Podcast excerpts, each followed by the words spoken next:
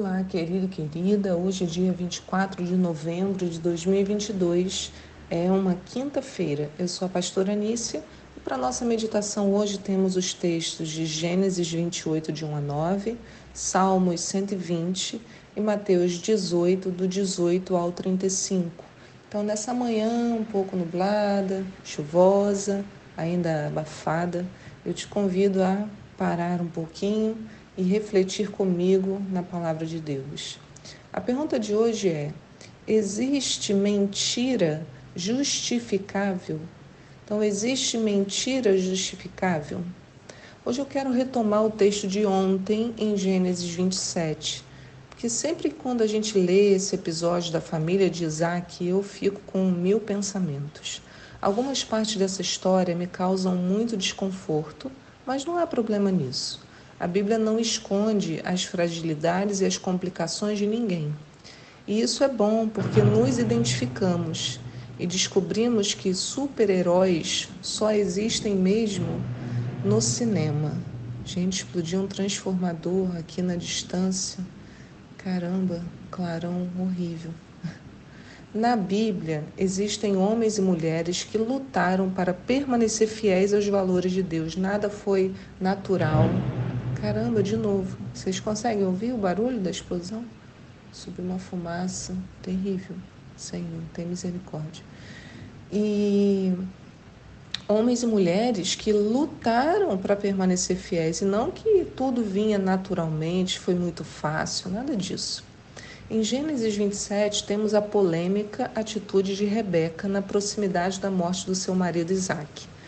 Toda vez que o pai estava próximo da sua morte, como tradição no Oriente, ele chamava os filhos e pronunciava sobre eles uma bênção final. O que ele dissesse estaria dito. Era como uma profecia sendo liberada sobre a descendência. Com Isaac não seria diferente. O patriarca, o patriarca queria abençoar seu filho mais velho, seu primogênito, Esaú. Diz a Bíblia em Gênesis 27:1 assim: Isaac tornou-se muito idoso e os seus olhos se enfraqueceram a ponto de não mais enxergar. Certo dia chamou Esaú, seu filho mais velho. Meu filho, ao que ele respondeu: Aqui estou. Então pediu-lhe Isaac: Vês, estou velho e não conheço o dia da minha morte. Agora, portanto, toma tuas armas, tua aljava, o teu arco, sai ao campo e apanha-me uma caça. Faze-me um prato bem saboroso como eu gosto e traze-mo, a fim de que eu coma, a minha alma te abençoe antes que eu morra. Então, Isaac não tinha consciência do episódio anterior, no qual Esaú despreza sua primogenitura trocando-a por um prato de lentilha. Lembra que falamos sobre isso na semana passada? Esaú chega cansado e decide vender o seu direito à bênção ao seu irmão Jacó. Né? O pai dele não sabia isso, não sabia disso. Mas quando o pai o chama né, para dizer, olha, eu vou, é, tá chegando o momento da minha morte, eu já quero te abençoar, ele, é, Esaú não fala para ele, ah, não, pai, eu não tenho mais esse direito, eu abri mão. Né? O que, que Esaú faz? Ele agiria ali escondido, tomaria a bênção que já tinha sido vendida. Ele não honraria com a palavra. Então, nesse instante, quando Isaac chama e fala com seu filho Isaú, essas coisas que eu acabei de ler, a mãe dele, Rebeca, estava ouvindo. No verso 5 diz: Ora, Rebeca ouvia enquanto Isaac falava com seu filho Esaú. Assim que Esaú saiu ao campo para caçar, Rebeca orientou seu filho Jacó: Ouvi teu pai pedir a teu irmão Esaú: Traze-me uma caça e faz-me um prato saboroso, e eu comerei e te abençoarei diante do Senhor antes de morrer. Agora, pois, ouve-me e faze como eu te ordeno. Vai ao rebanho, traze-me de lá dois belos cabritos e prepararei, prepararei para teu pai um bom prato, como ele gosta. Tu o apresentarás a teu pai e ele comerá, a fim de que te abençoe antes de morrer. Então, gente, olha que confusão. Está aí uma família longe de ser equilibrada e saudável. Aliás, quase todas as famílias que eu conheço são assim, né? Quando olhadas de pertinho, são cheias de complicações. Isso a gente já conseguia ver na família de Isaac com um detalhe que a Bíblia relata. Em Gênesis 25, no verso 27, diz assim, quando depois que os gêmeos nasceram, né? Fala, os meninos cresceram e Esaú tornou-se caçador habilidoso e vivia percorrendo os campos, ao passo que Jacó cuidava do rebanho, era pacato e vivia nas tendas. Isaac preferia Esaú, porque gostava de comer suas caças. Rebeca, entretanto, preferia Jacó. Olha, complexo. Né? Os pais tinham suas preferências porque os filhos expressavam seus gostos e habilidades. E isso, é claro, vai impactar profundamente a vida dos filhos. Eu não posso dizer que todos os pais têm os seus preferidos e talvez os que possuem seus preferidos nunca cheguem a declarar. Mas em tudo precisamos buscar Deus, de Deus a orientação e equilíbrio, inclusive nos nossos sentimentos. Se a gente percebe isso, eu preciso buscar de Deus, né? Porque isso vai trazer uma complicação familiar. O que vemos aqui também, né? O que vemos aqui, Rebeca arma a mãe, né? Arma uma estratégia para que o seu filho Jacó receba a bênção dele. Né? E sobre isso eu comecei a pensar em Rebeca, porque é ela que conduz todo o episódio. Né? Ela dá a ideia ao filho de como proceder para enganar o próprio pai. E é ela que chama o filho e fala: faça como eu estou te falando, exatamente. Então, estudando, eu me lembrei do que aconteceu lá em Gênesis 25, no verso 21, que diz que Isaac orou insistentemente ao Senhor por sua mulher, porquanto ela era estéril. E o Senhor ouviu as suas orações, e Rebeca, sua mulher, concebeu. E os filhos lutavam no ventre dela. Então ela disse: Por que estou eu assim? E foi consultar ao Senhor. E o Senhor lhe respondeu: Duas nações há no teu ventre, e dois povos se dividirão das tuas entranhas, e um povo será mais forte do que o outro, e o mais velho servirá ao mais moço. Então, veja, Rebeca tinha essa resposta de Deus, de que dentro da sua barriga tinham dois povos e que o mais velho serviria ao mais novo. Né? Ainda que a, o episódio da lentilha lá do prato não, não tivesse sido instruído por ela, ela já sabia que o mais moço seria líder do mais velho. Né? Então parece-me que ela agiu em função dessa profecia que recebeu mas poderia ser diretamente também pela sua preferência, né? A gente nunca vai saber, mas a Bíblia diz que ela preferia Jacó. Eu não posso dizer que ela fez a melhor escolha ou que a sua estratégia tenha sido a mais adequada, mas ocorreu-me que havia ali um conflito e que se explicasse tudo a Isaac, ele ficaria muito decepcionado com o filho Esaú por ter vendido sua herança de uma forma tão desprezível eu percebo que Rebeca era uma mulher decidida, forte, tinha uma visão profética apurada, tanto que ela foi buscar do Senhor, né? Que está acontecendo? Ela foi buscar, consultar o Senhor. Né? Então, agora, se você quer saber se a mentira dela é justificável ou não, a minha resposta é: não sei.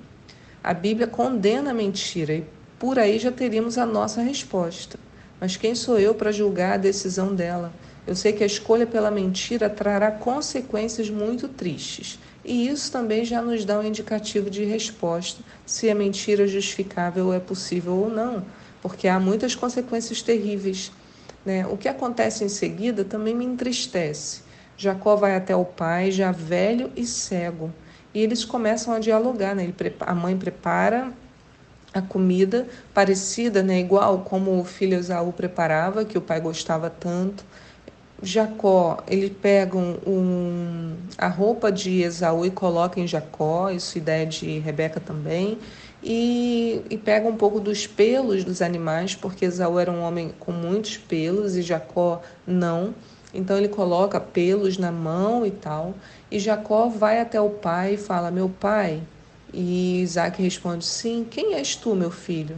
E Jacó disse ao pai: Sou Esaú, teu primogênito, fiz o que ordenaste.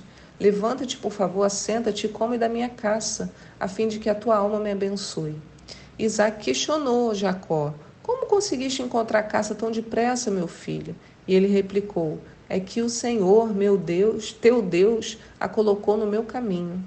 Então Isaac solicitou a Jacó: Aproxima-te, pois, para que eu te apalpe, meu filho, assim saberei se és mesmo ou não meu filho Esaú.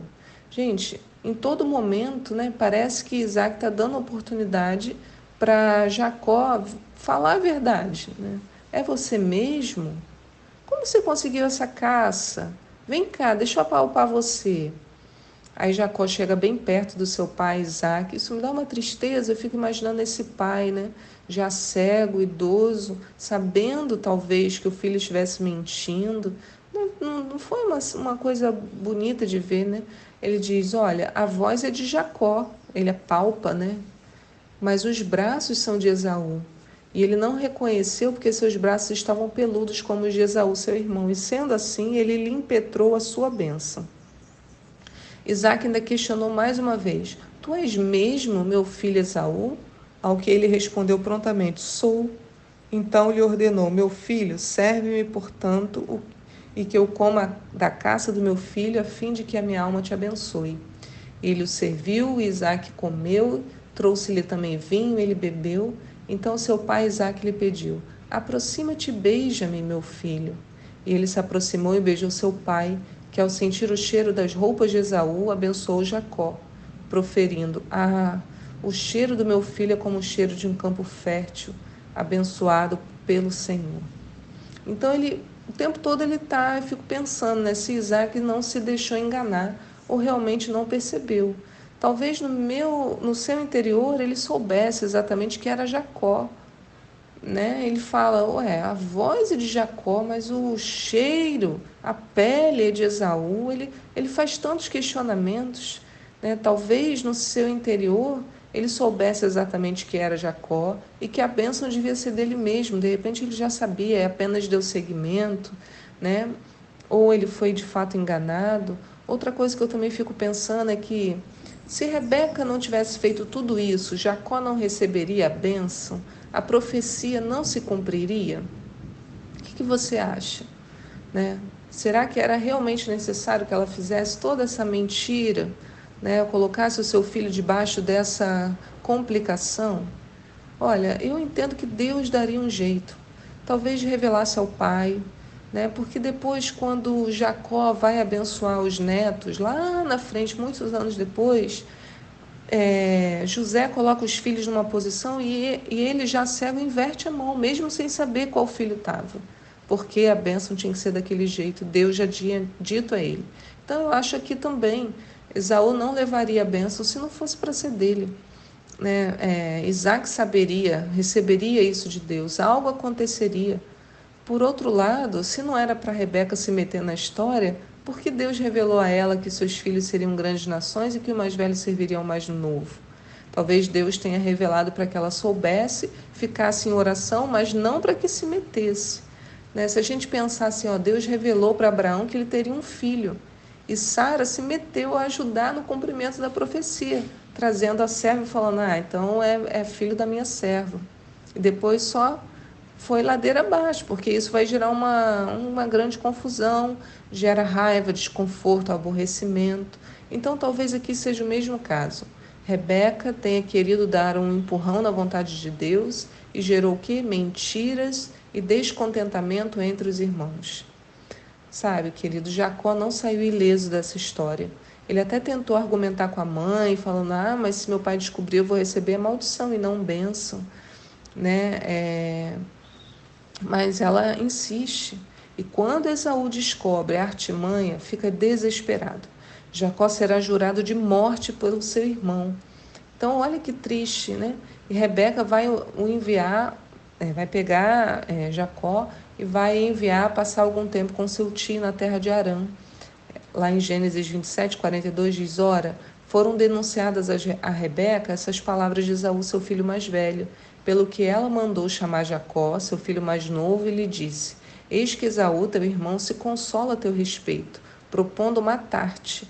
Agora, pois, meu filho, ouve a minha voz. Levanta-te e refugia-te na casa de Labão, meu irmão, em Arã, e demora-te com ele alguns dias, até que passe o furor do teu irmão. Queridos, nos capítulos seguintes, a gente vai aprender que Jacó não ficará por alguns dias nessa viagem. Sabe quanto tempo ele fica? 20 anos inteiros. E ele nunca mais verá sua mãe Rebeca. Ali é a última vez que eles se veem, que eles se falam. Quem poderia prever, né? Então, olha o que a mentira vai gerar. Jacó foi muito abençoado na terra para onde ele foi, mas teve que trabalhar muito duro. vai sofrer na pele as consequências de ter se afastado da sua casa e do seu conforto. Né? Para agirmos segundo a vontade de Deus, muitas vezes temos que sair do lugar comum, claro, daquilo que é confortável para nós. Deus nos chama para o movimento, para a ação e não para ficarmos estacionados nas nossas mesmices. Ao ouvirmos as orientações do Espírito Santo, devemos agir em consonância com o que foi falado aos nossos ouvidos. A escolha estará sempre diante de nós, mas as consequências das atitudes impensadas ou mal colocadas também. Então, mesmo em meio às consequências, o nosso Deus não nos abandona, ele conhece o nosso coração.